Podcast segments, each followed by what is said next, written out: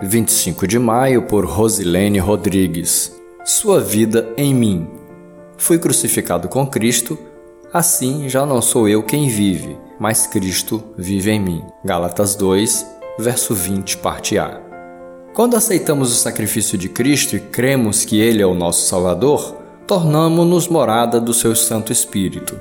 Assim, o Espírito de Cristo passa a habitar em nós. Morremos para a vida carnal e passamos a viver uma nova vida. O Espírito Santo é a presença viva de Deus nesse mundo por meio daqueles que o recebem. Essa realidade mostra que somos amados pelo Senhor, alvo do seu amor, da sua graça redentora. Aqueles que me cercam também são alvo desse amor. Assim, eu devo olhar o meu próximo com o olhar do Espírito, expandindo o amor que recebi por meio do meu viver.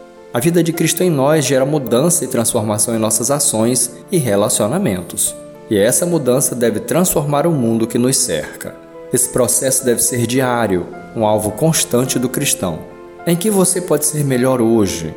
Em que você precisa ser como Cristo? Aquilo que para você é difícil abandonar ou realizar, peça ajuda ao Espírito Santo. Seja melhor a cada dia, por Ele e para Ele.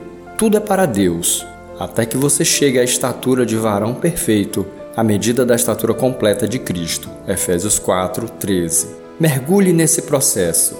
Diga e viva todos os dias: Não vivo mais eu, mas Cristo vive em mim.